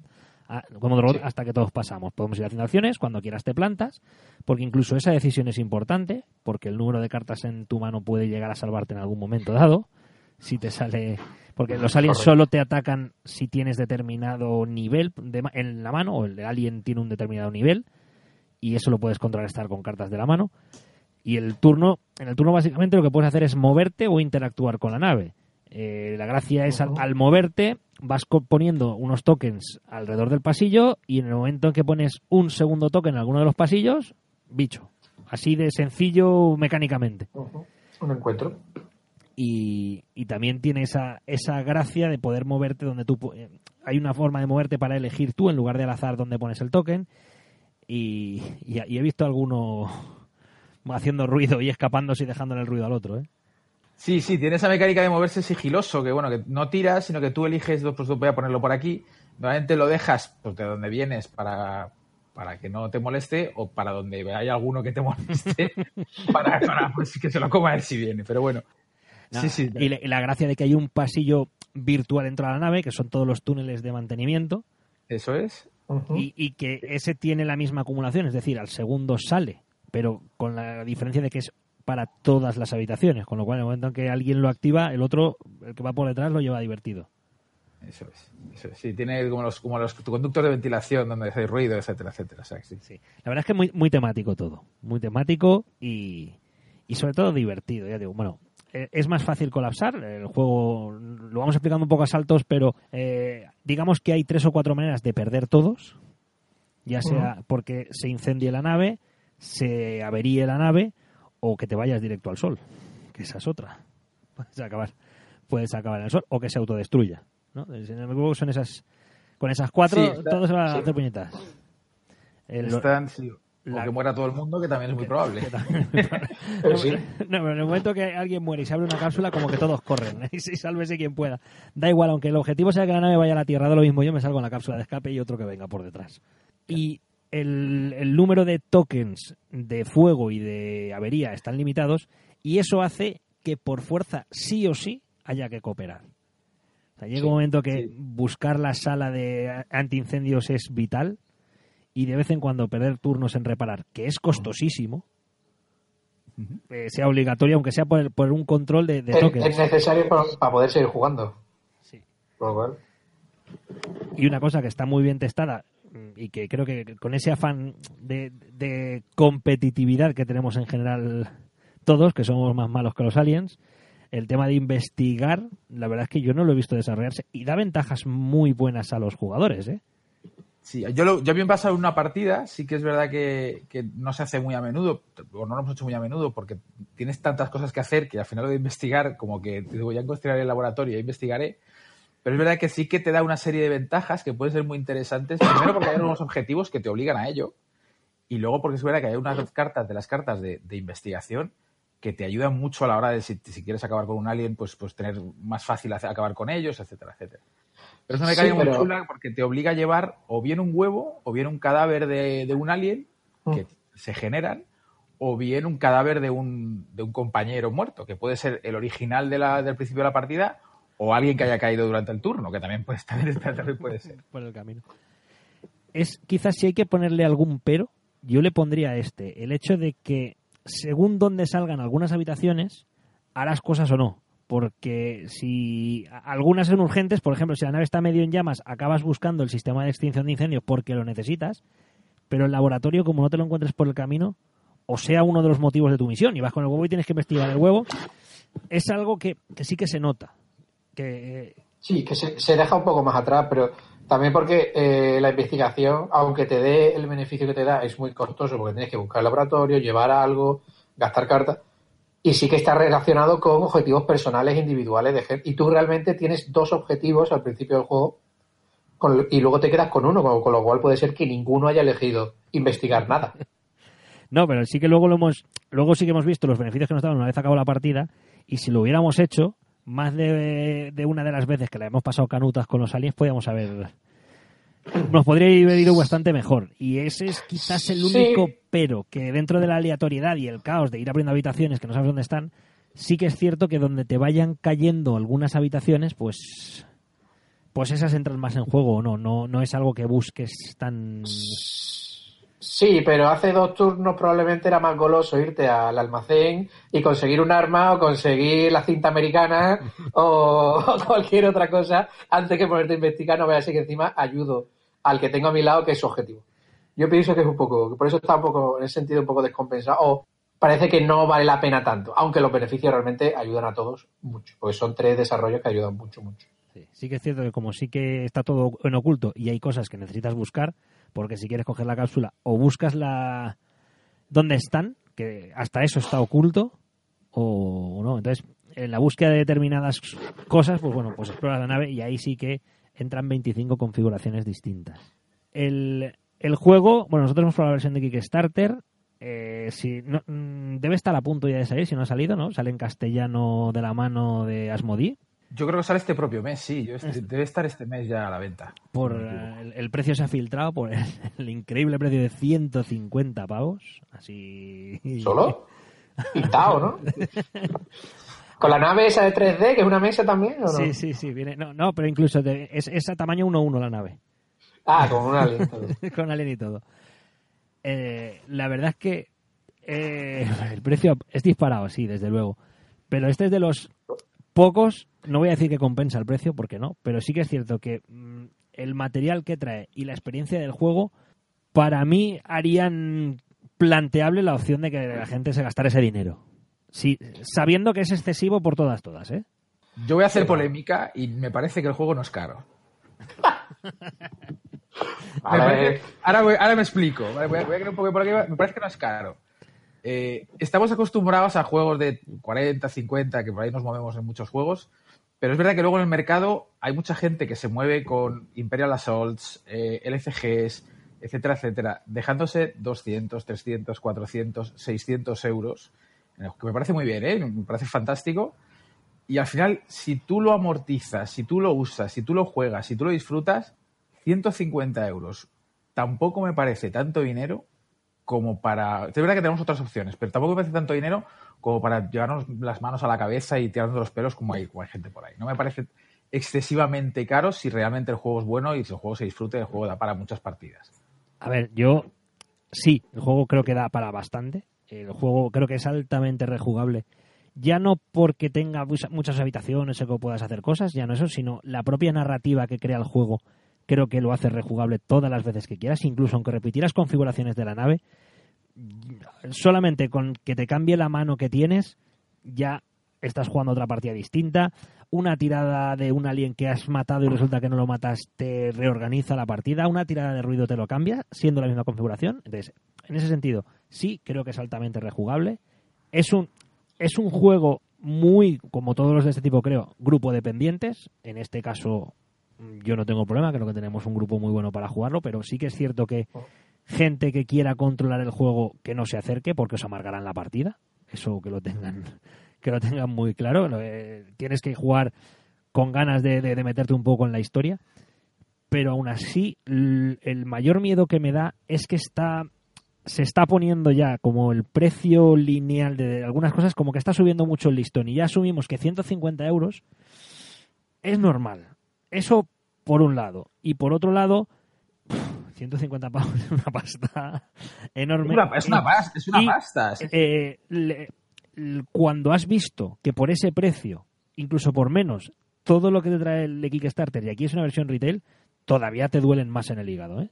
Está claro, si es, es mucho dinero, es una pasta, y pero que al final yo creo que nos vamos a tener que acostumbrar a esto, porque es que es lo que viene.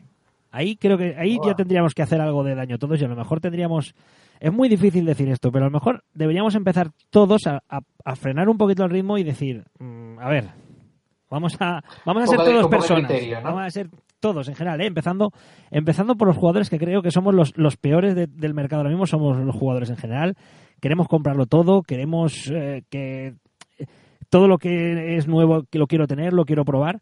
Y yo creo que la clave la has dicho tú, Jorge. Es un juego al que le tienes que dar partidas.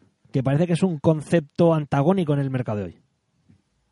Sí, hombre, si le vas a dar tres partidas, obviamente mm, déjalo estar.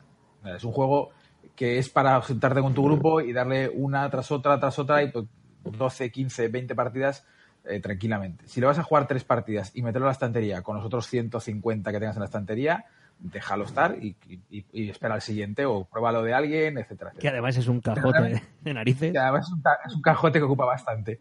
Pero que realmente si le vas a dar partidas, yo creo que compensa. Así como te diría que en otros casos mm, más baratos incluso no es, mm, es demasiado caro, en este caso yo creo que, y ojalá hubiera sido más barato, ¿eh? Eh, yo creo que no es, un, no es un precio tan tan descabellado para pagar por un juego. Ahora me van a caer palos. Ya también, también- también lo sé, pero bueno. Esto, bueno, no os preocupéis. yo, eh, Jorge va a mirar los comentarios. El que quiera dejar algo en los comentarios, no os preocupéis que lo leeréis. Lo leerá y si no, se lo haré llegar. No, no, no. No os preocupéis.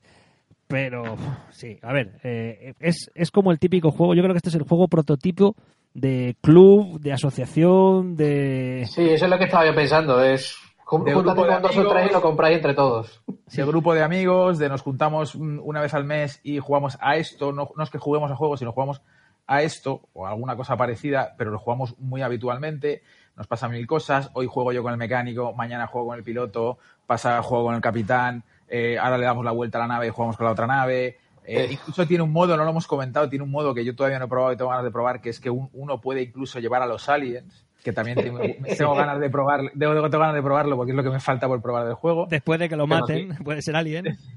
Pero yo quiero jugar una de- desde el principio. Cogiendo los aliens desde el principio. Yo, los dos primeros turnos me voy a tomar una Coca-Cola y luego ya vuelvo y os doy. Eso tiene que ser de mucha maldad, eso ya el juego. Incluso creo que hay un- una versión cooperativa pura, ¿verdad?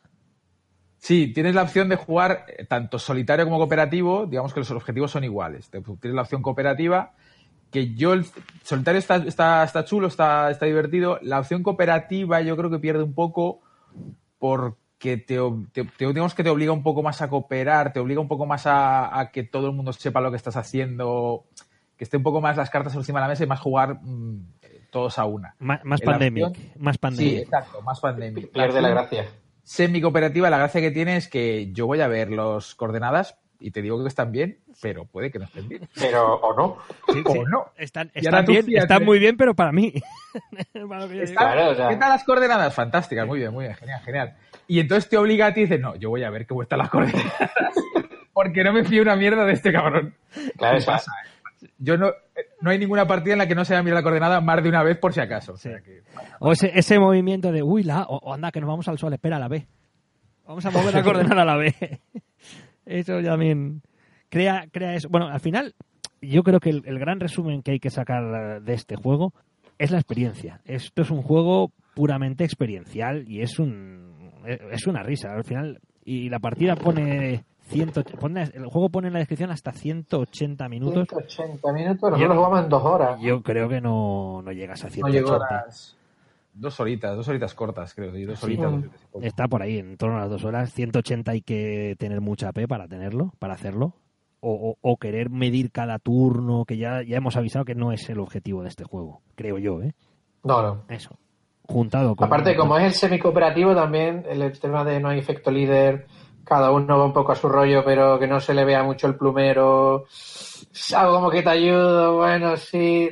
Ah, es- Eso es lo, lo mejor que tiene el juego. Sí. Si fuese cooperativo puro, no tendría tanta gracia. Sí, es un poco sería que se llama mente colmena, más de, oye, tú vete a hacer esto, yo vete a hacer lo otro, y al final acaba uno jugando. Aquí no, Sí. aquí de, vete a hacer esto. No, no, yo voy a mi bola. O sea, tú mira- Ahora no puedo, ay, es que no tengo la carta. es- ay. Luego, luego voy. Es que no, No. no voy a cruzar por ahí porque hay mucho ruido, voy a ir a este otro lado, por si acaso, a ver si... Me hace- gracia porque cuando el juego empieza, parece que como todo el mundo nos llevamos bien y hacemos como la Guardia Civil, salimos en parejas. Sí. es eso de no, es para ayudarnos ya, una mierda. Para lo ahorrar ruido, sí, para ahorrar ruido. Es para ver lo que haces tú, cabrón.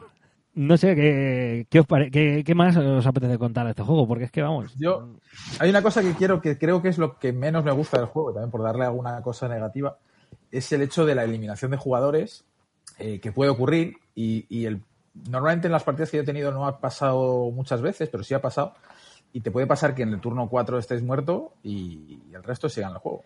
Y es, creo que el mayor defecto que tiene el juego. Sí, pero Es verdad que pasa de poco, normal verdad- no, ¿eh? De normal yo No, creo no, que normal. mueres cerca del final. Sí, normalmente mueres cerca del final y es, es- no es tan fácil morir, pero sí que es verdad que es lo que menos mm, chulo está, digamos, lo que más La eliminación de jugadores. Pero Sí. eh, tienes, que hacer, tienes que tener muy mala suerte para realmente. O, o exponerte mucho para que te maten. Sí puede ser que acabes infectado en el juego, porque además en el juego puedes estar infectado sin tú saberlo, que es una mecánica que está muy chula, las cartas que tienes que meter con un filtro para ver y tal.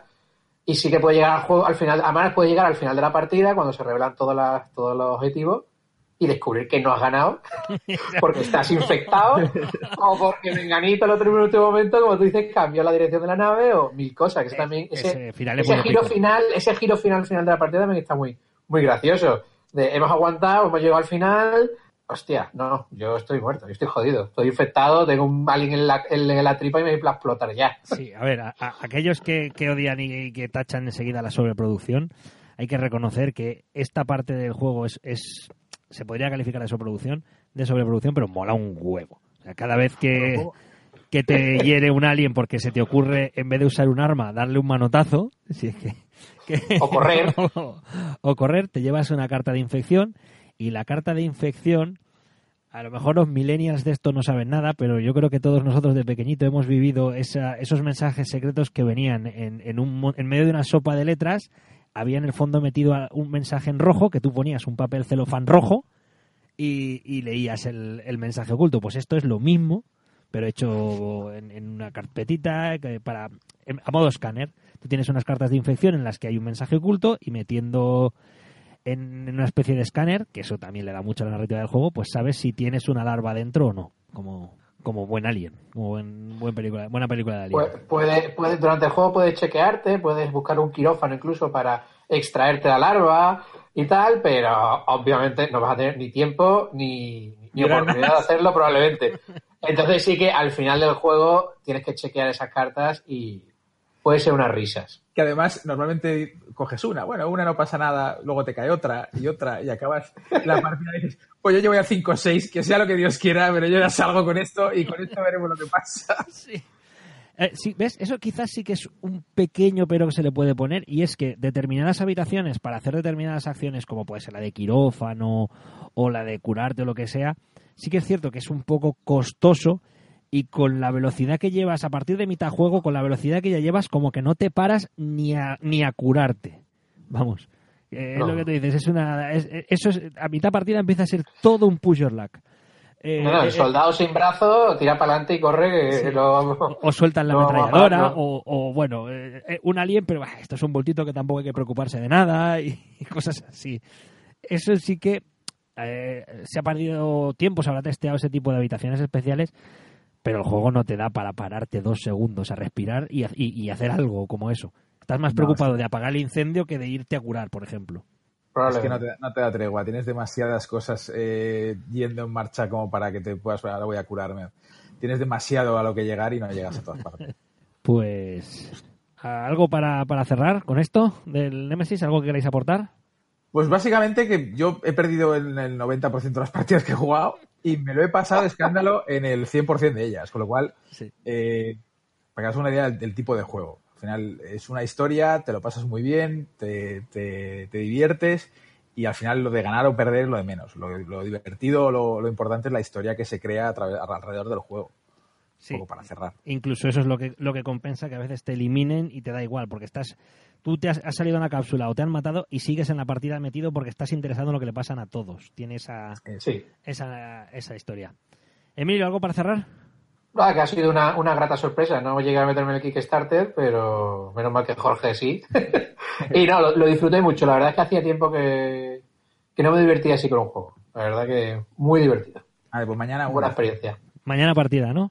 Mañana partida. A ver si me puedo escapar. Pues chicos, muchas gracias por acercaros aquí a echar un cable en- con este juego. Nada, gracias a vosotros por invitarnos. Haremos, haremos más cosas, ya verás. Muy bien. Muchas gracias, chicos. Perfecto. Un placer. Un abrazo. Hasta luego. Hasta luego.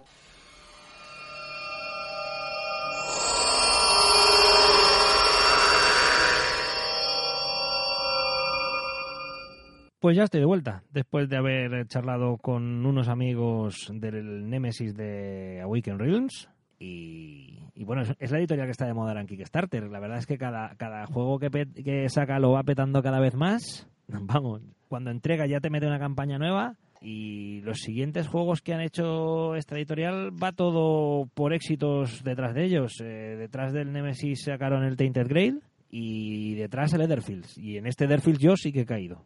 Boop se bajó del barco, ¿verdad? De Leatherfields. Eh, sí, Es que tenemos mucho. O sea, yo el otro día estaba viendo lo que tengo del Seventh Continent por jugar, Sí, un de todas estas cajas que nos trajiste, Pepe, nuevas. Sí. Bueno, es que entre eso y el Gloomhaven, que mm, estamos en Gloomhaven, ¿eh? amigos troquicos, ya hemos empezado la campaña y Amae, Amae, Amae, el jueguecito se las trae. El jueguecito ya no, o sea, yo tenía, tenía más que pensado hablar evidentemente en el programa porque como número uno de- hace bastante tiempo yo creo que se merece un, un spot considerable, pero me quiero esperar, me quiero esperar porque apenas llevamos tres escenarios y quiero tener un poquito más.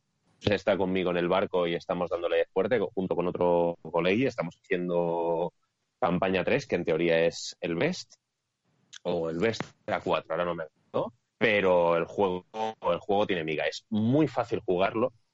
Estarás de acuerdo conmigo, Boops, en que lo que es el juego en sí es muy fácil, pero es un dungeon crawler mm, bastante dopado. Hay muchas cosas a tener en cuenta y es, es bastante denso. Entonces, prefiero, prefiero haber jugado dos o tres partidas más antes de hacer veredictos y, hablar más, porque es que ahora estamos en un juego con 90 y no sé cuántos escenarios. O sea que hacernos una idea de lo que eso puede llegar a.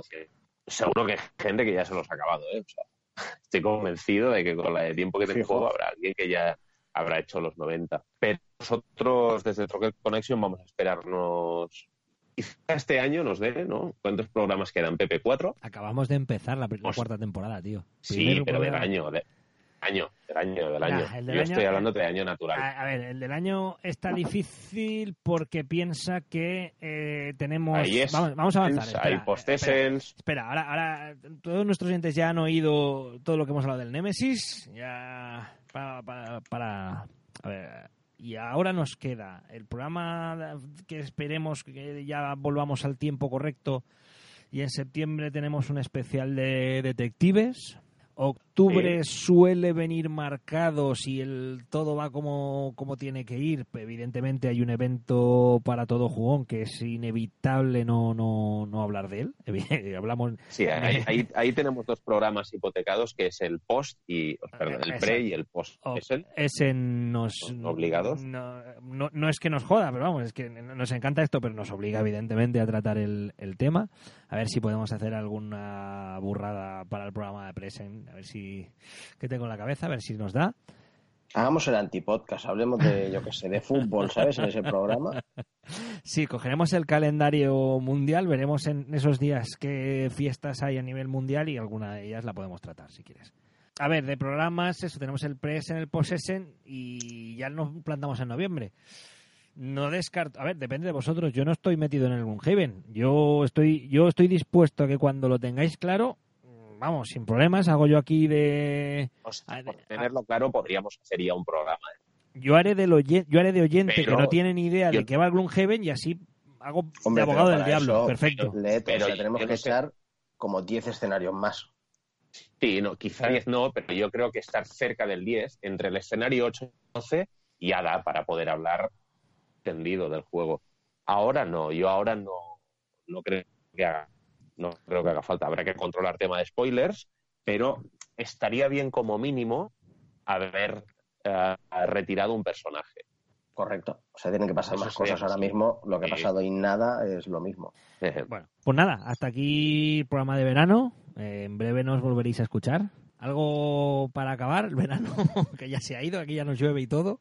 Yo no me quiero ir sin. Voy a meter otra cuñita de estas mías. El juego, yo te diría que del año y de calle del verano, para mí, Cryptid, no hablaremos ahora del juego, pero es el que no sepa nada de él, que se informe, y el que quiera saber más, que nos pregunte. Pero un juego de deducción competitivo, apto para familias y jugones, que ha sacado la Do It Games, ya sé que a Len no le fascinó tanto como a mí, pero es que a mí me ha robado el corazón. Me parece de los diseños más increíbles que he visto en los últimos dos o tres años.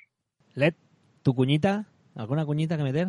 No está, se nos ha ido. Hola, Led. Lete está muteado y no se ha dado cuenta. Sí. Bueno, pues mira, yo voy a meter. sí, yo he estado callado, no iba a decir nada, pero eh, como metes cuñita, voy a meter yo la mía. Hoy me ha llegado el correo de Happy Shops y mi Trickerion está en camino. Lo tuyo es enfermizo con esta peña. No, eh, yo ya os digo que sí, seguro le haremos algún programa especial, aunque no estéis vosotros. Ya le haré yo algún programa especial para, para los enfermos como yo, que ya sé que este verano tengo que decirte que me he encontrado unos cuantos. He tenido ¿De Trickerion o de Minecraft? De Minecraft. Con decirte que este verano he conseguido hacer un Minecraft Day. No te digo más. no te digo más. Y nada, cuando me llegue el juego y podamos probar todo lo nuevo que trae, ya cogeré a un par de, de enfermos como yo y haremos un, un pequeño especial de, de Trickerion. Y LED directamente se nos ha ido. Pues nada, se nos ha caído. Empezamos bien esta cuarta temporada a nuestro estilo. Y nada, chicos, ya sabéis. Troquel Connection. Un saludo y troqueles, tíos. Nos vemos en breve.